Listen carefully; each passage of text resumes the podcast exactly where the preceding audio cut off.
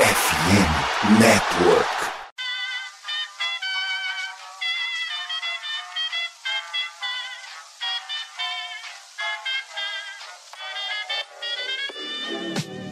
Mais uma rebatida forte. E ela tá fora daqui! Uau! E ela disse adeus! É home run! Aquele abraço! E aí galera do beisebol, tudo bem? Como é que vocês estão? Começando a partir de agora mais um episódio do meu, do seu, do nosso Rebatida Podcast Beisebol, o podcast para falar da Major League Baseball aqui na FN Network. Eu sou o Thiago Cordeiro, comigo Vitor Silva. Hoje nós vamos no bate-bola, certo, Vitão? Seja bem-vindo, meu querido. Isso aí, meu caro Thiago Cordeiro. Salve, salve aí aos, aos nossos queridos ouvintes e nossas queridas ouvintes que estão escutando este episódio do Rebatida Podcast, o primeiro pós-trade deadline, com algumas surpresas. E a- tivemos até boxe no estilo antigueira, né, Tiagão? Lembrou até hockey, bicho, que o juiz de- só faltou o juiz apitar a luta, dar o fight lá entre o, entre o Zé Ramirez e o T. Anderson pra trazer aquele entretenimento maroto, né, meu? Exatamente, o Tim Anderson ainda meio que chamou pro pau, fez ali no clinch ali de tipo, deu uma jogueada, mas de repente, boom! Foi, to- Foi mimi, né? tomou uma Acabou no... que, Nossa. que deu uma, uma deitada ali, caraca, mas não deve ser forte, porque o José Ramírez é ambidestro, né? Um Isso. switch hitter. E escolheu, escolheu o lado direito pra dar o soco, mas na hora de rebater, ele rebate melhor como canhoto. Que homem, José Ramírez, hein? Essa- essas coisas curiosas, né, a respeito do, do, do Zé Ramírez, mas, cara, o lance foi tão engraçado dos dois que se você for ver, o Ramírez, ele tá, tá tentando enxergar, tá agachado, escreveu assim, vou dar aqui pra ver o que acontece, pá! Pá! E no que acertou, meu, o Anderson caiu na hora. Encaixou, né, velho? Encaixou no, no queixo, ficou, ficou bonito ali, hein? Valeu muito a pena pra quem assistiu no Twitter. Que assim, tem gente que compartilha vídeo de. Aquela, aquele vídeo, por exemplo, do jogador lá do Argentino Júnior contra o Marcelo, sabe assim, que, que a perna vira. Mas assim, ver uma briga gostosa, um soco honesto, eu gosto, eu acho legal. Traz entretenimento, né? Porque beisebol você também tem dessas tretas, né? A gente vai comentar a respeito do mais no programa. Mas tem uma que fez aniversário essa semana, inclusive, que acho que é a mais famosa, que é a do Nolan Ryan com o Robin Ventura. O Nolan Ryan é quarentão, velhão. O, o Ventura chamou pra treta, o, o Ryan deu um, deu um mata-leão no cara e ficou dando porrada, bicho. Então, que, pra você ver, né? Até os tiozão também tem seus momentos, né, Tiagão? Sem dúvida nenhuma, tá aí então, olha, impressionante o vídeo. Quem não assistiu, faça isso. Entretenimento, como disse o Vitor Silva. Vamos lá, o nosso Rebatida Podcast que chega pra você pelo menos uma vez por semana aqui na FN Network. Você é o nosso convidado. Se você gosta desse episódio, Segue a gente nas redes sociais, estamos no Twitter, no Instagram, no Threads, arroba Rebatida Podcast. Rebatida Podcast, parceria com a MLB.Brasil, né? Um perfil bem legal para os amantes de beisebol. E eu quero fazer um convite aqui para a galera, Vitão. O Kevin Ododger, nosso Ademito, ele pediu para a gente falar do canal do YouTube da MLB Brasil que tem a partir de agora o Resenhas do Beisebol. O Resenhas do Beisebol é um quadro no canal do YouTube do MLB Brasil que eles falam com atletas, ex-atletas, comissão técnica, jornalistas, criadores de conteúdo do meio do beisebol e também do softball. É um quadro quinzenal muito legal que teve o Super Samurai, né, o Kleber Ojima participando. Então, parabéns aí ao, ao Kevin O'Dodger é, nessa parceria com a MLB Brasil. Bem bacana toda iniciativa de conteúdo em português que fala de beisebol. A gente tem o total apoio aqui no nosso Rebatida Podcast. Lembrando que o nosso oferecimento é da Sport America. Dia dos Pais está chegando. Você, por exemplo, Vitão, você não é pai ainda, né? Não, não, não, não. Não sou. Tem certeza, né? Absoluta. É, então. Mas se você fosse pai, teria um presente melhor do que um bonezão irado do Orioles? Ah, cara, difícil, viu? Difícil bater esse, hein, meu? Difícil. É, lá na Esporte América, se você fosse filho do Vitão, você poderia satisfazer esse desejo do futuro papai Vitão, por que não? Então é isso, pessoal. Dia dos Pais está chegando, domingo que vem, faça a boa, vamos nessa. Começou o Rebatida Podcast.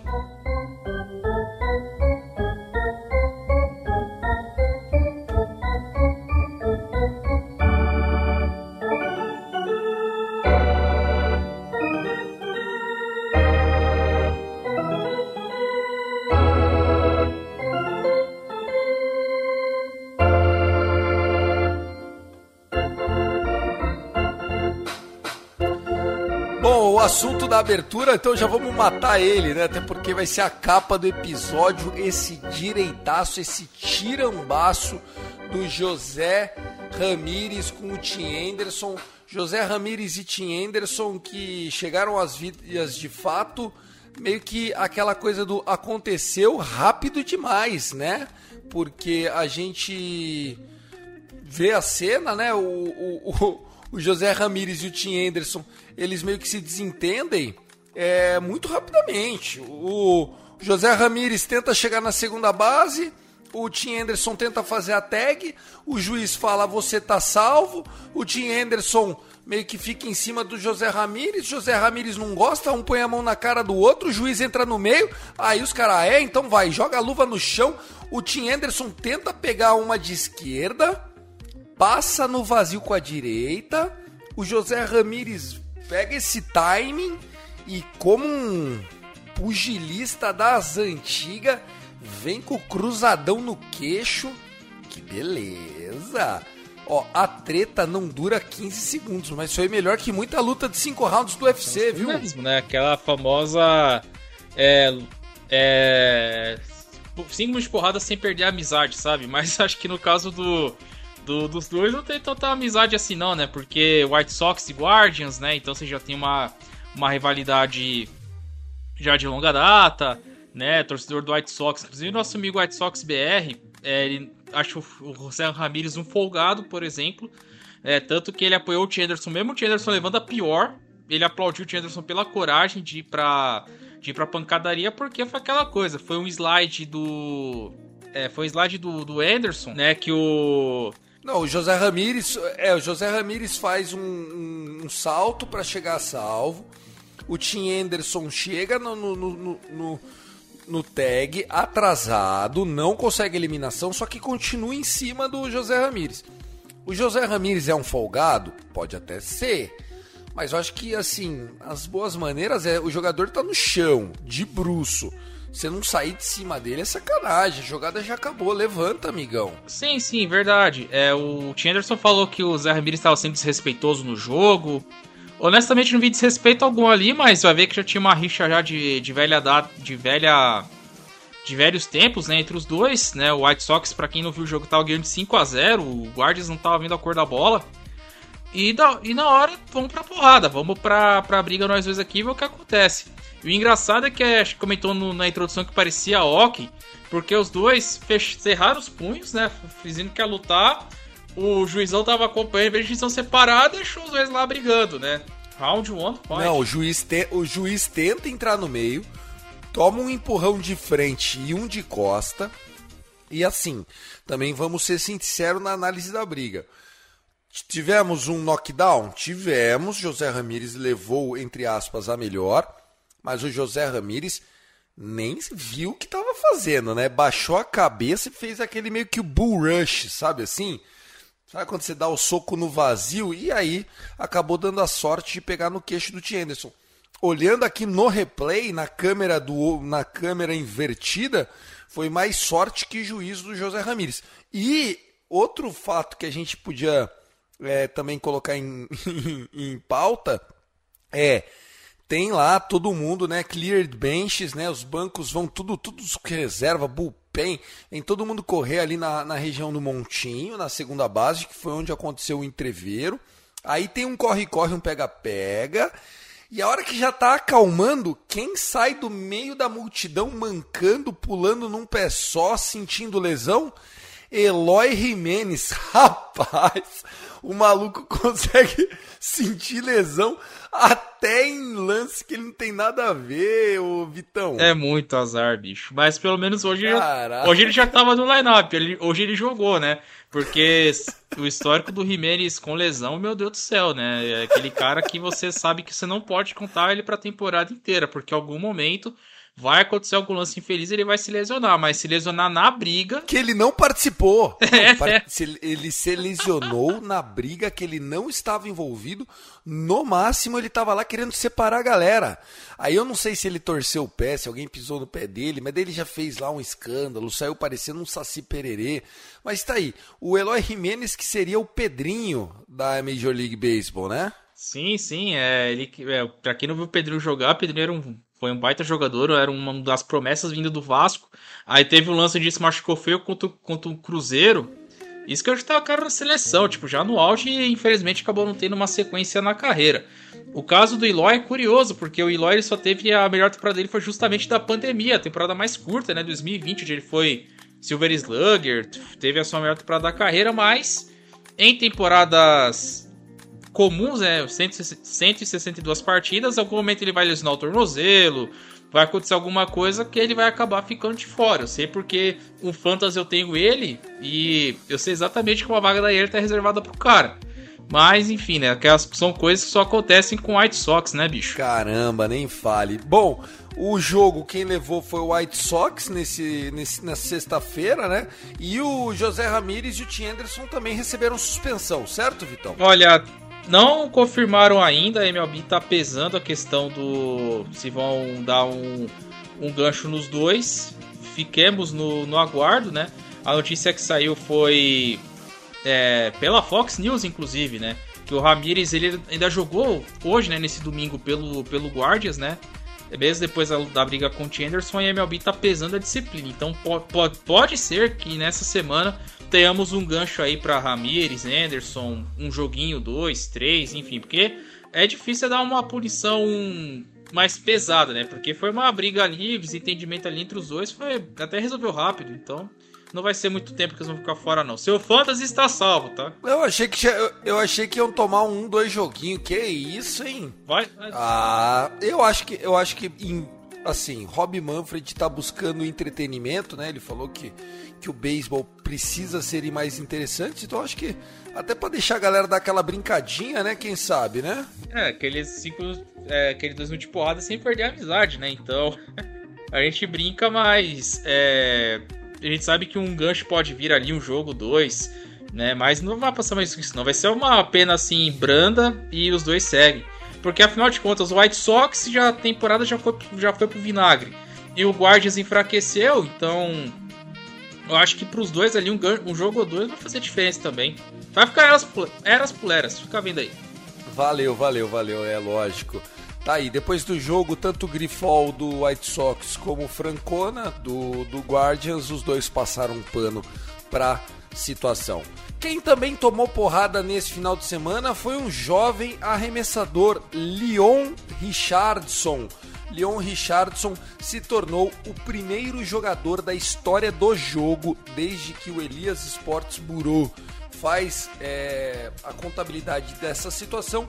Foi o primeiro jogador da história do beisebol a tomar dois home runs nos seus primeiros dois arremessos na liga profissional. O que, que aconteceu? O rapaz chegou lá, o reliever do Cincinnati Reds, botou a bolinha para jogar e acabou tomando o home run back-to-back com primeiros arremessos. Então, first pitch, plau tomei, second pitch, plau tomei.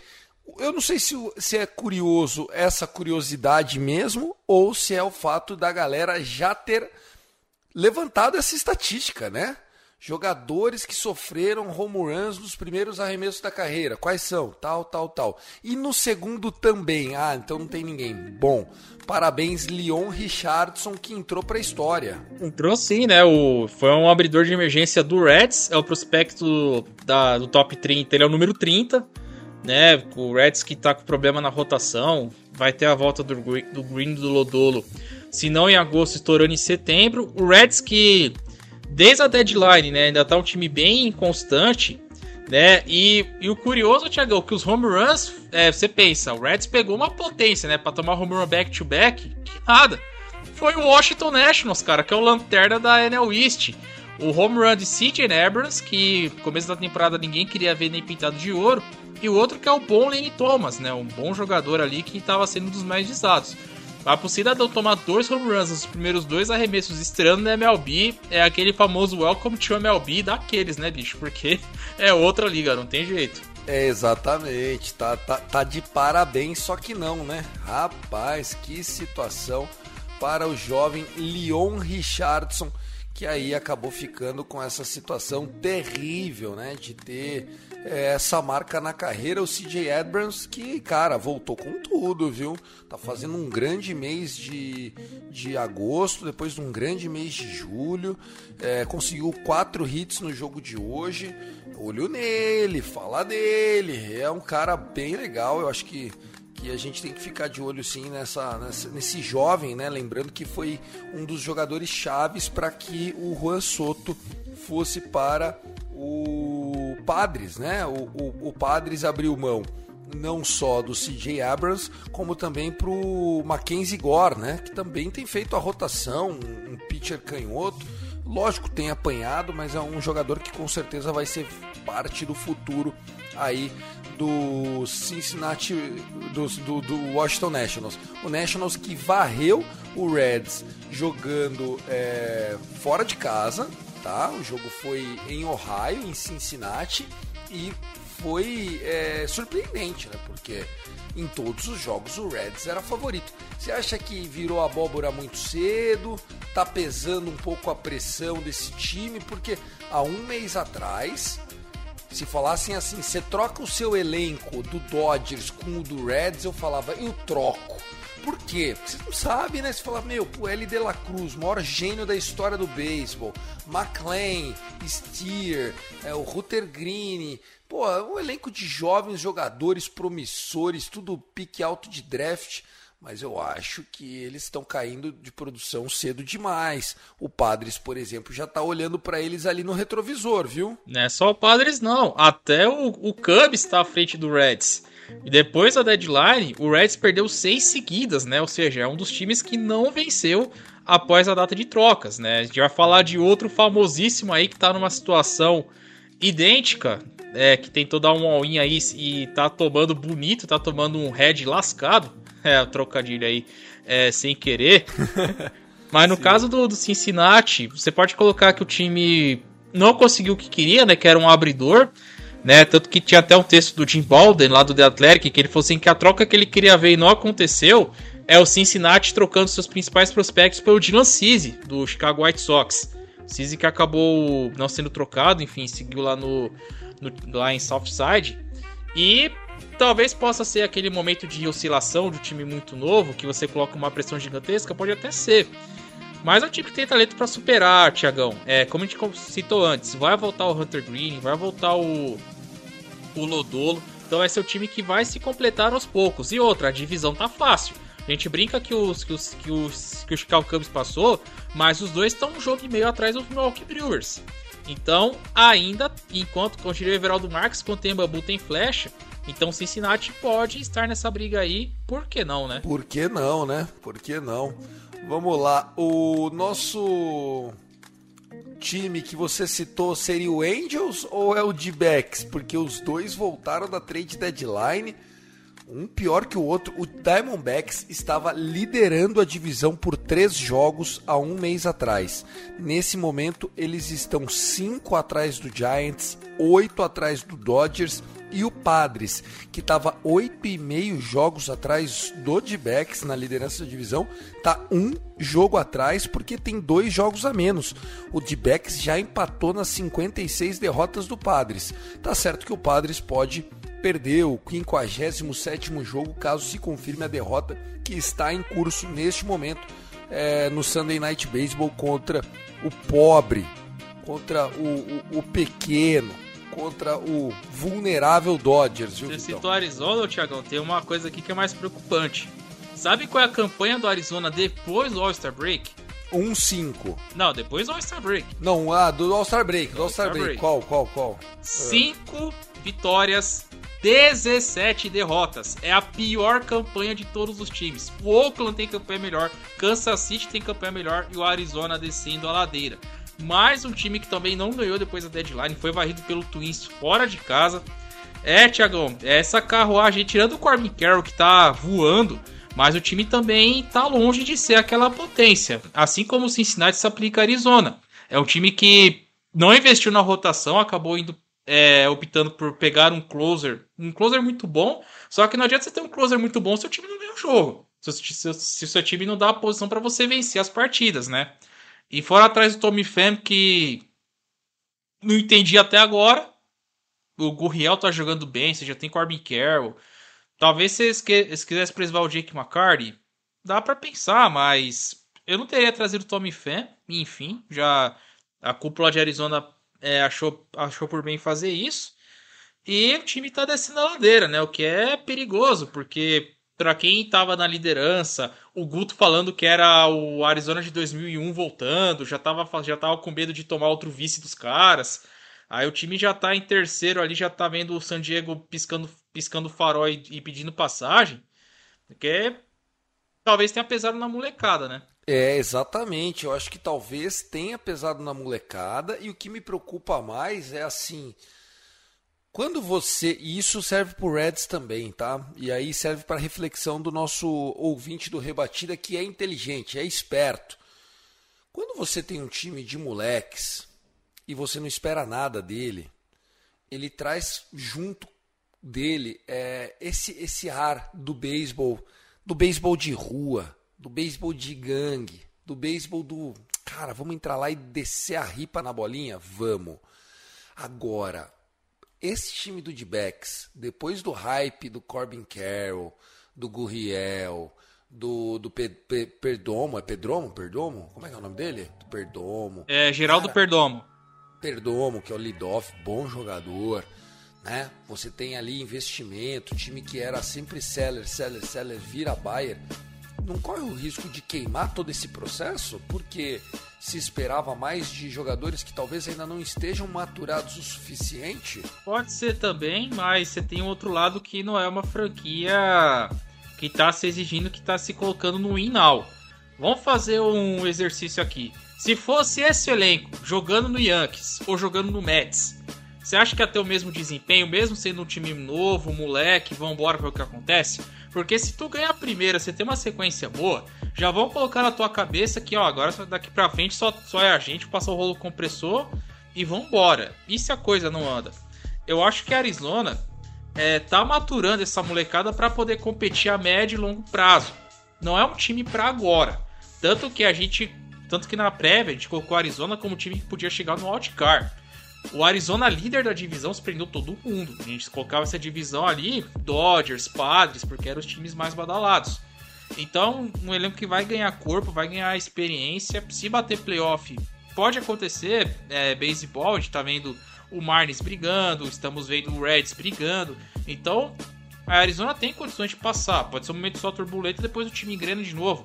Mas serve para esse molecada também aprender que que temporada longa, beisebol, você vai ter esses precalços, vai ter esses problemas. Então, deixa a molecada maturar, deixa eles aprenderem com, com, essas, com essas pedras né, no meio do caminho, que lá na frente eles vão colher ótimos frutos, porque esse time de Arizona é muito bom time e vai dar trabalho nos próximos anos, com certeza. E o do Reds também, né? Então, assim, Exatamente, a, a, mensagem que a gente deixa é não não vamos. É, lógico, eu como rival do D-Backs, eu quero que eles queimem todo mundo, troquem o Corbin Carroll para para o Angels, sei lá, para qualquer time.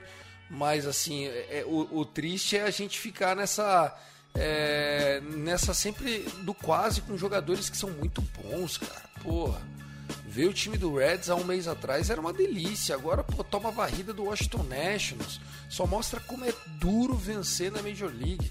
O Orioles, que a gente pode até fazer um contraponto é, depois, que, que tá numa sequência incrível também, voltou a recuperar a confiança e, e, assumir a liderança da American League com a melhor campanha e tal. Pô, no, essa molecada já estava lá apanhando ano passado, né? Que o resultado não veio ano passado porque a divisão é muito mais difícil do que a própria divisão do Reds, né? Que é a National League é, Central. Você tava falando do, do Angels aquela hora, né? De time que deu all-in e não, e não conseguiu nada, né? É, exatamente. O Angels trocou todo mundo. É, fez a sua parte, né? A gente falou até no episódio passado. Puxou Randall Grichuk, puxou, CJ Cron. É, e desde o dia que o Angels falou que era comprador, o Otani fez, teve o primeiro shootout da carreira, rebateu o run no jogo seguinte. Então parecia que o, o Angels você pensava, não, agora vai. Acabou a deadline, Tiagão seis derrotas seguidas. Perderam as duas do Braves, né? Tudo bem, perder do Braves é natural, melhor time da MLB no momento.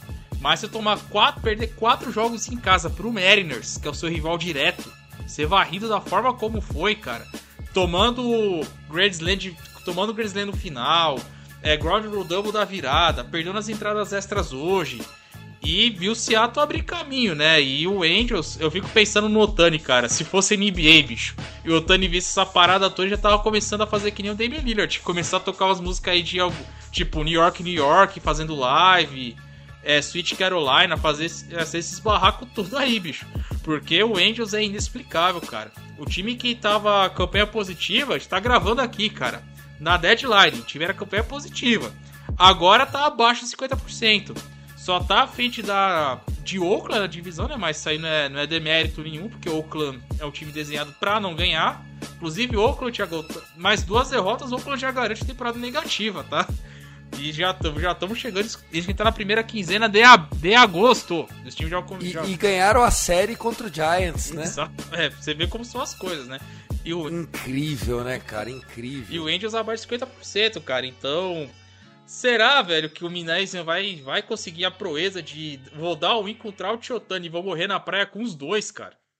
Porque, meu amigo, eles estão sete jogos atrás do Outcar. Seattle passou, é, Cleveland tá um jogo e meio atrás, tem que passar Boston, tem que passar Nova York, tem que passar o Toronto Blue Jays. Tiagão, é muita coisa pros caras passarem, velho. Eu acho que já era. Eu acho que assim, a volta. De... É, é lógico, tem tempo para Dá tempo ainda de tirar sete jogos? Até dá.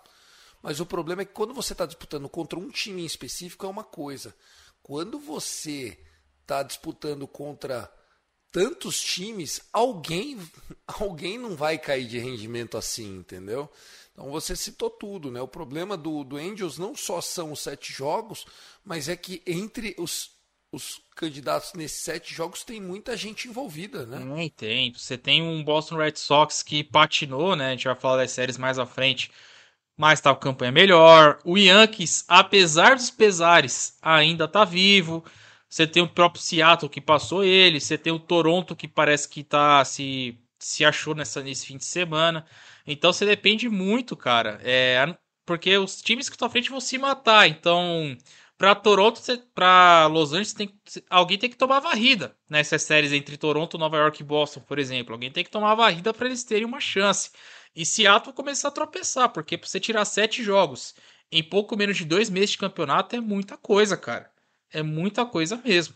Então vamos lá. O, o Mariners que você citou acabou varrendo o próprio Angels, né? Um, uma série que era estratégica para os dois lados, né? Eu acho que um 2 a 1 para qualquer um dos lados já não seria bom, né? Era importante alguém varrer e o Mariners foi lá, fez o crime jogando em Anaheim. Shohei Otani na start dele parece que sentiu uma cãibra, um negocinho assim. Tá meio esquisito. O próprio Shohei que bateu o home run tal nesse final de semana, mas também tem, tem tá ficando um pouco ansioso, tomando uns strikeout, aquele famoso calma, você não é disso. O que, que será que tá acontecendo, hein? Pode ser pressão batendo, né? Porque o Otani ele, ele tinha falado na entrevista, né? Quando o Andrews começou a fazer as trocas deles que desde quando ele tá na liga, desde 2018, que é a primeira vez que o Angels é comprador com ele no time, né? O time já tinha ele, já tinha Trout, só que você, só que toda vez que o Angels co contratava algum jogador pra compor esse time, contratou Rendon, contratou uma, toda uma rotação, trouxe Joe Maron pra ver se para dar um, um, ar de vencedor para a equipe, a coisa não engrenou. Então, é aquele famoso Let's Last Dance. Vamos trocar quem a gente consegue trocar, trazer quem a gente consegue trazer com o que nós temos, pra dar pro Otani pelo menos uma chance de jogar um playoff aqui com, com, com Angels, né? Imagina que o Art Moreno e o Minasian pensavam dessa forma. E aí, no começo, você via que até. Citou aqui, primeiro shootout da carreira, home runs, caramba. Aí nessa última ele sente câimbra, só que aparentemente não é problema. Deve fazer o jogo dele contra o Giants na próxima semana, então quanto a isso não é empecilho. Mas, cara, é... se fosse usar no jargão do Brasil, é algum sapo enterrado lá em Anaheim, algum cemitério indígena que construíram o estádio, ou alguma zica de torcedor do, de fã do Barry Bonds desde 2002. Porque a coisa não anda, velho. Imagina você ter, ter o Trout no Dodgers, Thiago, e o seu time não pegar playoff, velho. É brincadeira, né? É, eu também acho que o Art, ah, acho que o Arte Moreno fez alguma coisa pro papai do céu, cara, porque não tem explicação um treco desse. E assim, não é que, cara, o Otani não tá jogando bem.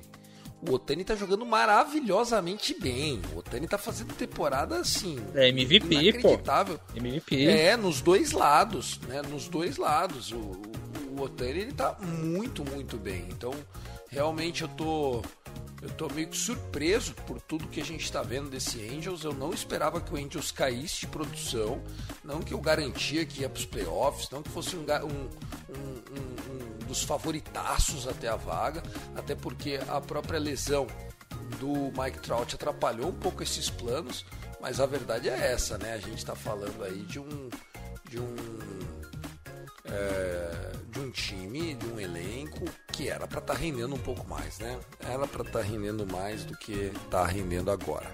Para a gente terminar essa primeira parte, esse primeiro bloco falando de trade deadline, de desempenho, vamos falar dessa marca, né? Baltimore Orioles se tornou o primeiro time da American League a atingir a marca de 70 vitórias.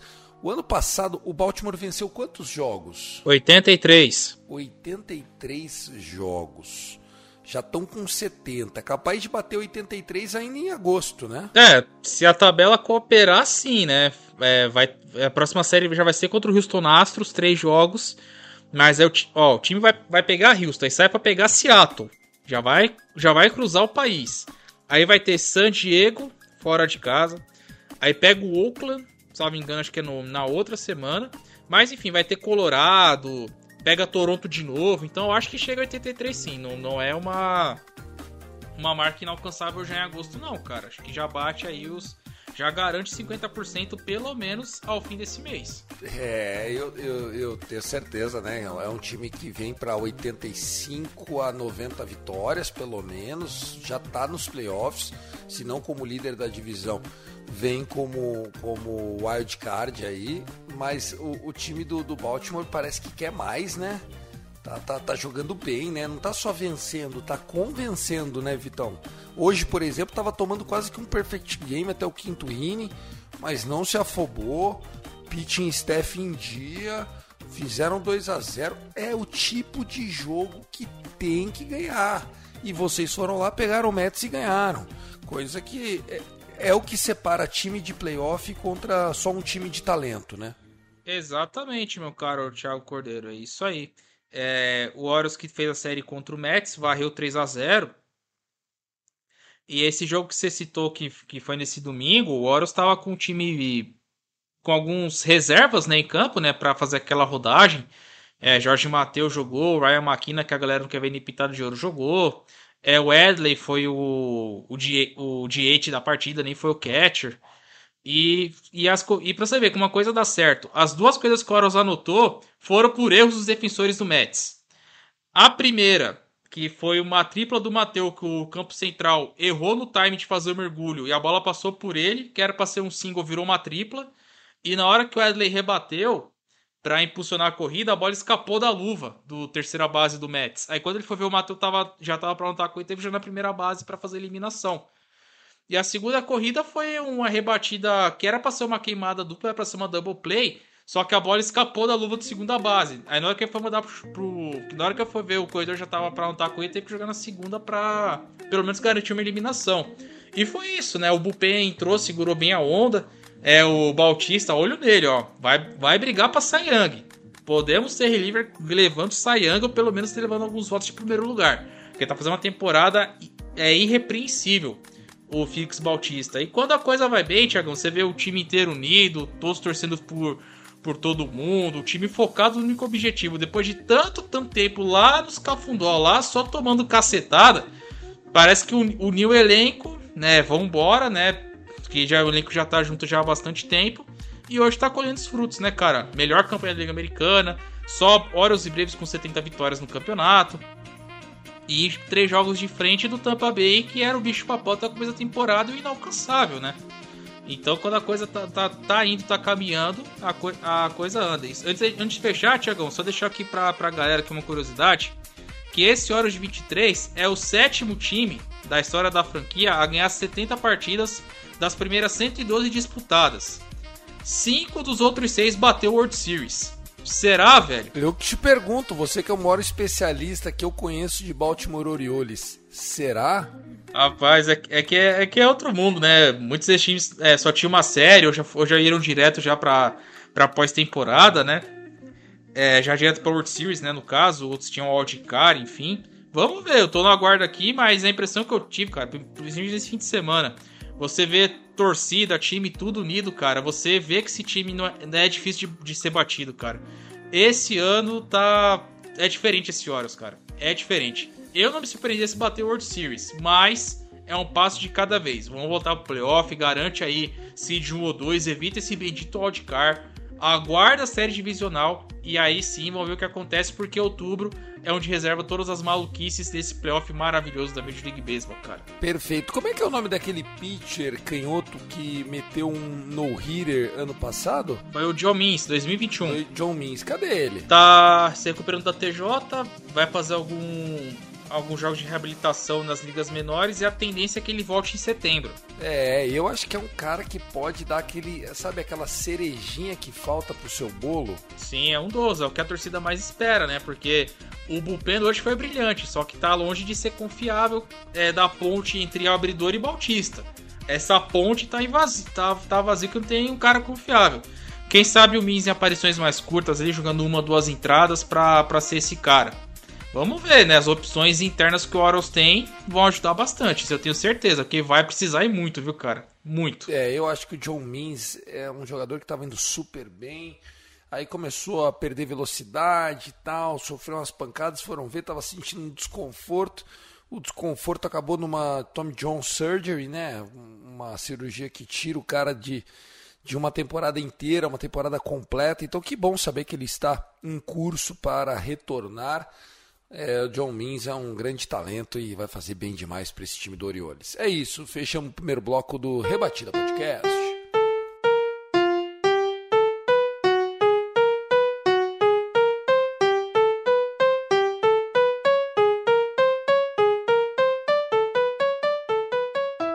Bom, o segundo bloco para vocês chegando, lembrando que o Rebatida Podcast está em todas as redes sociais, arroba Rebatida Podcast parceria com a MLB.Brasil. Um abraço para toda a galera aí que ajuda a gente voluntariamente a divulgar o nosso episódio do podcast. Vitão, vamos falar dos jogos dessa semana. Uma semana com muito jogo já na segunda-feira. Tem Dodgers e Padres fechando a rodada do domingo e abrindo a rodada da segunda. Assim, eu acho que é o tipo de situação que não agrada ninguém. Não ajuda o Dodgers, não ajuda o Padres. Né? Já começa então Tony Gonsolin e Seth Lugo fechando essa série de quatro jogos que está rolando nesse momento. O terceiro jogo, a série está 1 a 1 O Dodgers vai vencendo por 6 a 1 esse jogo aqui do, do confronto para transmissão nacional lá nos Estados Unidos. Aí a gente tem ainda o Miami Marlins abrindo a série contra o Reds, né? O Marlins que perdeu a série contra o Texas Rangers. Temos Minnesota Twins e Detroit Tigers, série importante, né, para o Twins que tem feito o seu papel, né? Venceu a série contra o D-Backs e tal. Precisa continuar remando. Temos Washington Nationals que varreu nesse final de semana, pegando o Philadelphia Phillies, o Atlanta Braves visitando o Pittsburgh Pirates, o Super Cubs, o maior ataque do momento no beisebol é o Chicago Cubs, venceu a série contra o Braves. É, amigo. Pegando New York Mets, Kansas City Royals enfrenta o Boston Red Sox, Toronto Blue Jays pega José Ramírez, seu pulso pesado e o Cleveland Guardians. O Colorado Rocks pega o Milwaukee Brewers. O Yankees enfrenta o White Sox. Seria o jogo da mediocridade? Veremos. Giants e Angels, Texas Rangers e Oakland A's. E para fechar essa série da semana tem ainda né, a, o San Diego Padres fazendo série contra o Seattle Mariners, o Dodgers pegando de backs. Acho que eu falei agora de todos, né? Os jogos que faltavam para completar esse calendário total aí da semana, Vitão. É, ficou faltando mais duas aqui, Thiagão. Começa na terça-feira. Uma já foi citada no bloco anterior, que é Orioles e Astros.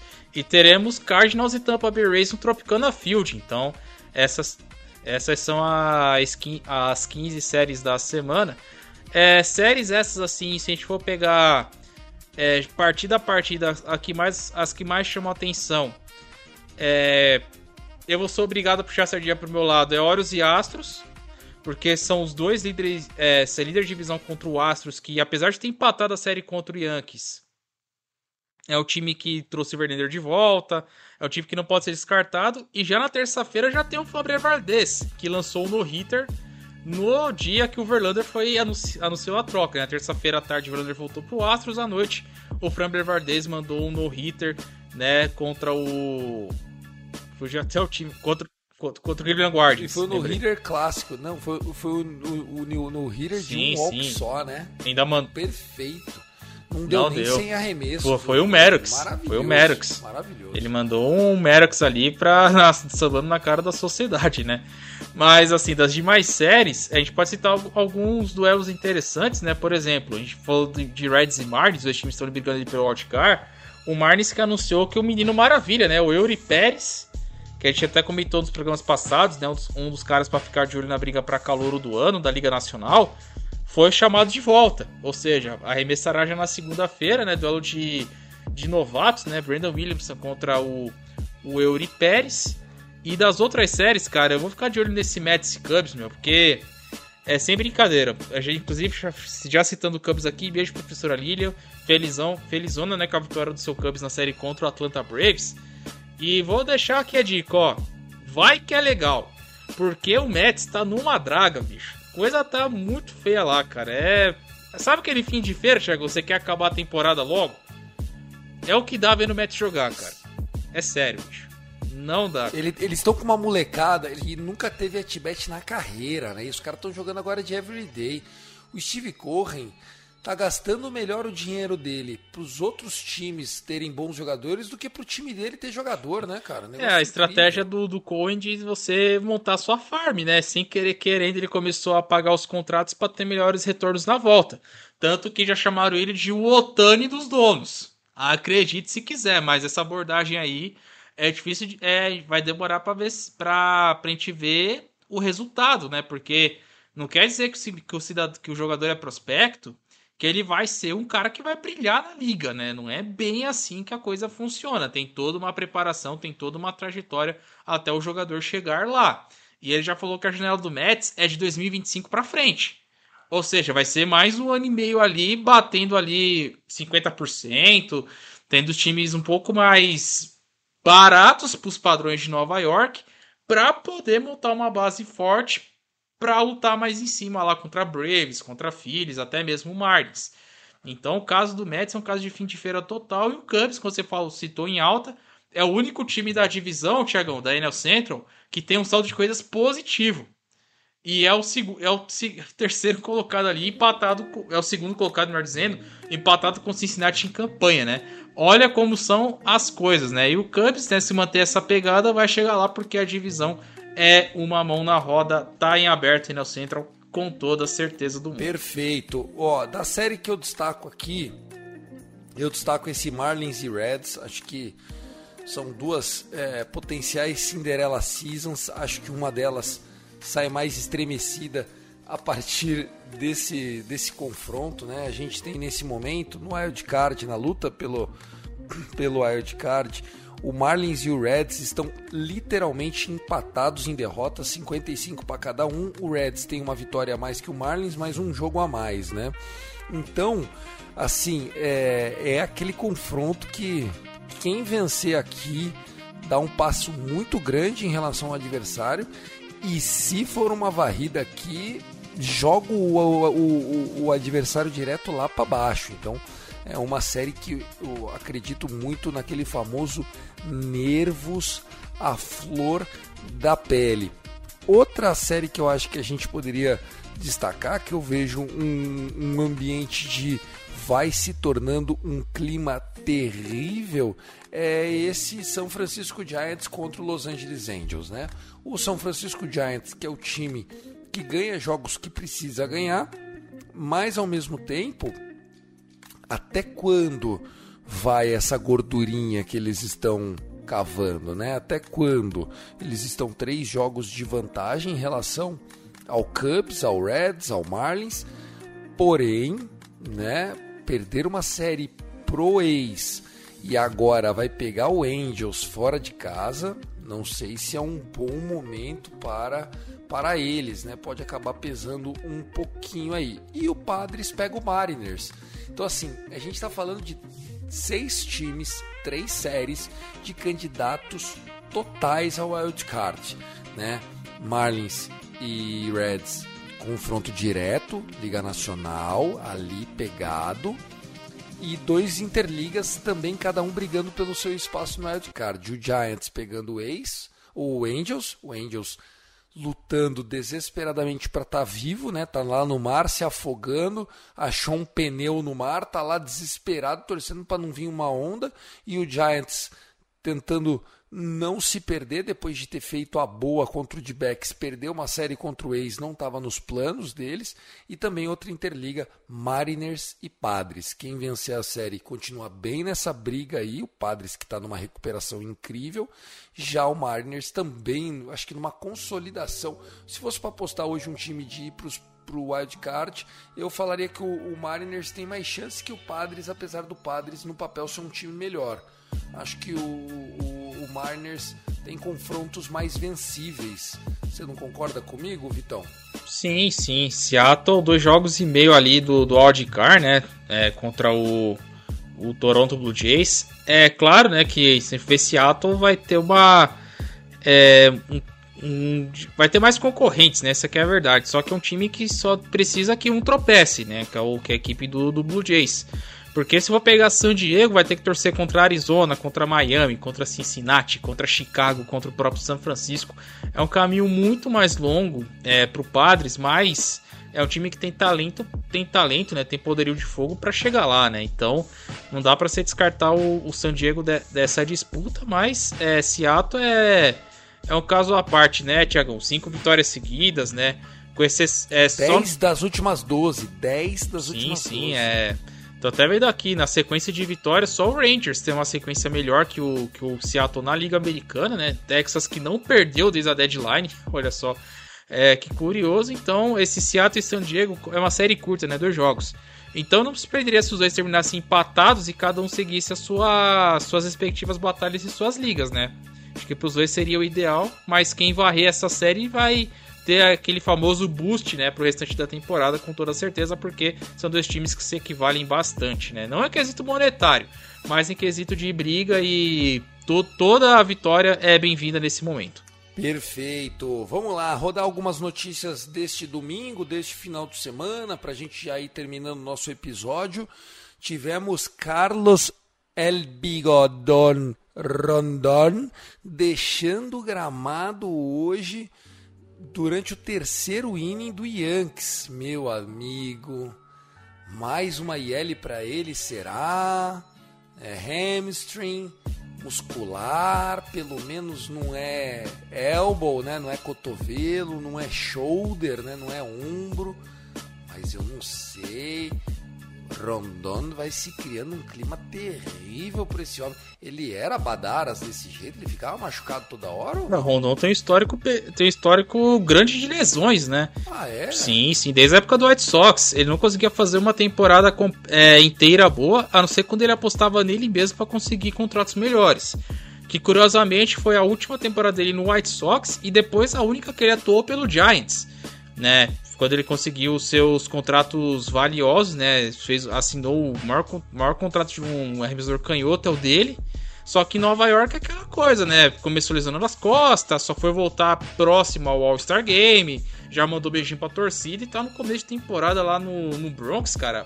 Tenebroso, velho. Tá, a coisa tá feia.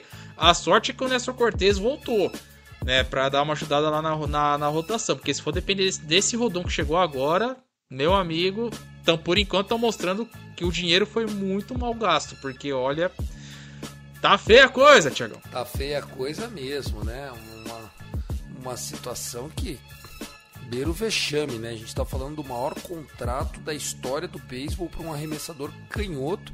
O cara, em agosto, não fez 10 starts ainda. Então, não tem como, né? A gente, a gente busca exemplos de por que o Yankees está nessa situação e aí nós temos um pouquinho da resposta.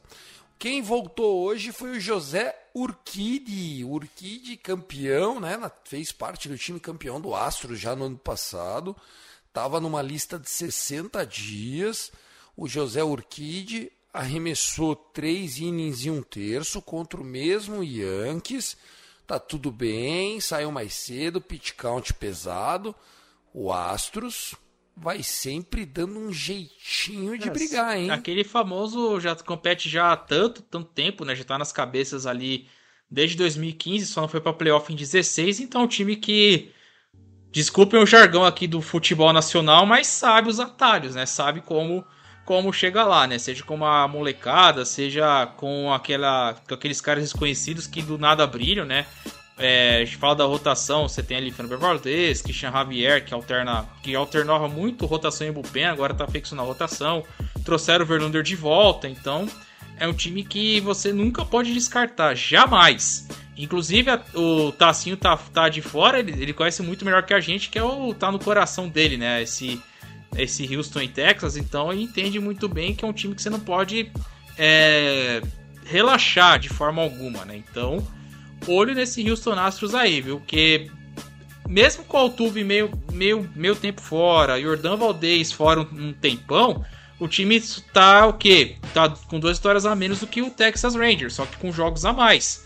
Imagina se esses caras jogam todas, Thiagão. É, podia estar tá batendo o líder da divisão fácil, que ninguém ia estar tá, tá surpreso, ia estar tá achando fora da curva.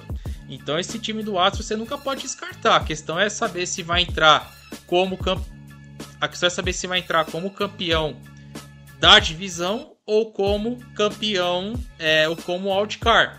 Mas é um time perigosíssimo de se enfrentar, cara. Eu sei que essa semana vai ter o duelo lá em Baltimore, então já vou ter já uma noção desse, desse novo Houston Astros comandado pela lenda Dusty Baker. Beleza, maravilha. E pra gente fechar, vou só passar aqui o top 10 do Power Ranking divulgado pela ESPN essa semana, colocando Braves em primeiro lugar do Power Ranking, Orioles em segundo, Rangers é o terceiro, Astros é o quarto. Dois times da American League Oeste em terceiro e quarto lugar, né? Caraca, como o beisebol é dinâmico. Quinto lugar, o Tampa Bay Rays, o sendo o quarto da American League entre os cinco primeiros colocados, seguido de perto aí pelo Dodgers em sexto, Toronto em sétimo, Phillies em oitavo, Giants é o nono e o Boston Red Sox é o décimo. Olha, eu até concordo que o Phillies é um excelente time, mas eu acho que é o time que é mais displicente e que perde mais jogo idiota que eu conheço. Trea Turner tá na boca do sapo lá pra torcida, a torcida tá brava com ele. Kyle Scherber tá com dificuldade de abaixar para pegar a bolinha no chão. O negócio beira o ridículo e eles perdem jogos close, né? É um time, é um time que não consegue fazer aquele small ball, né? Às vezes eles estão perdendo por uma run e eles ficam tentando slug em vez de colocar um cara em base, joga um bantezinho. Não tem essa dinâmica, cara. Eu não sei se, se o treinador do Oakland A's fosse treinador do Phillies, eles tinham umas 10 vitórias a mais, viu? É, é que, é que a gente sabe o poderio do cara se ele tivesse um elenco melhor na mão, né? O caso do, do Oakland A's. Mas quanto ao, ao Philadelphia Phillies, é o preço que você tem por você ter muito cara que é rebatedor de força, né? Tanto que você vê com o lineup do Phillies, você tinha muito cara ali que podia ser diete tranquilamente, né? Nicolas Castellanos, o próprio Kyle Schwarber, é, você tem o Bryce Harper que perdeu uma boa parte da temporada e está atuando como primeira base de 8, né, pós TJ.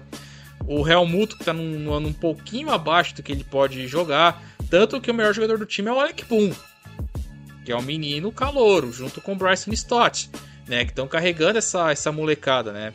Porque é um time que tem uma rotação boa, um bullpen que sempre dá aquele, aquele calafrio, né? Porque o bullpen de Filadélfia, bullpen em Filadélfia é, na mesma frase não combinam já há algum tempo, né? Acho que desde quando ganhou o Ultimate Series deles lá em 2008.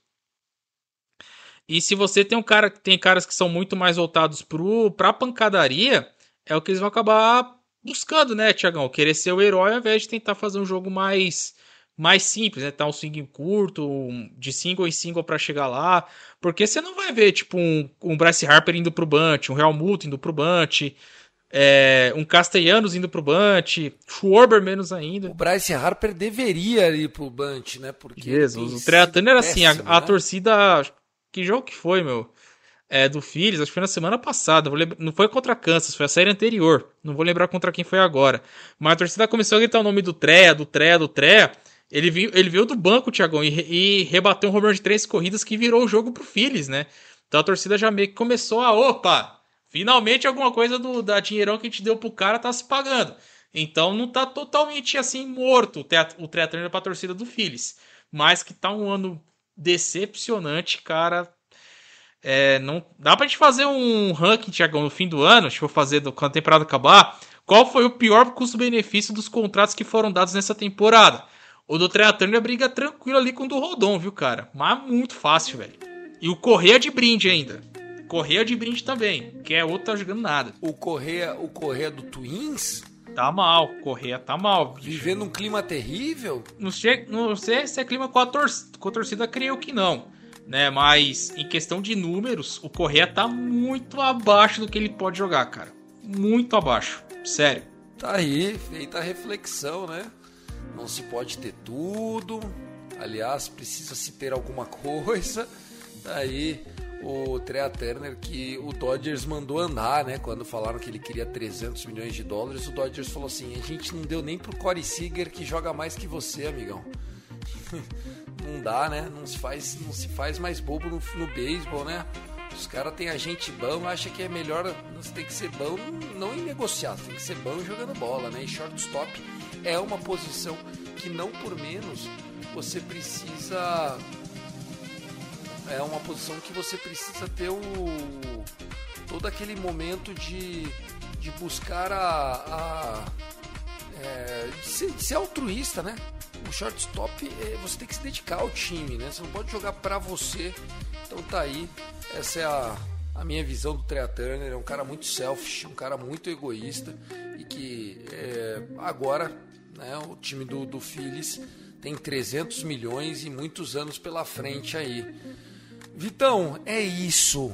Acho que tá na hora de encerrar. Beijo para você, para professora e vamos para semana que vem. Vamos para semana que vem. Contagem regressiva continua, né?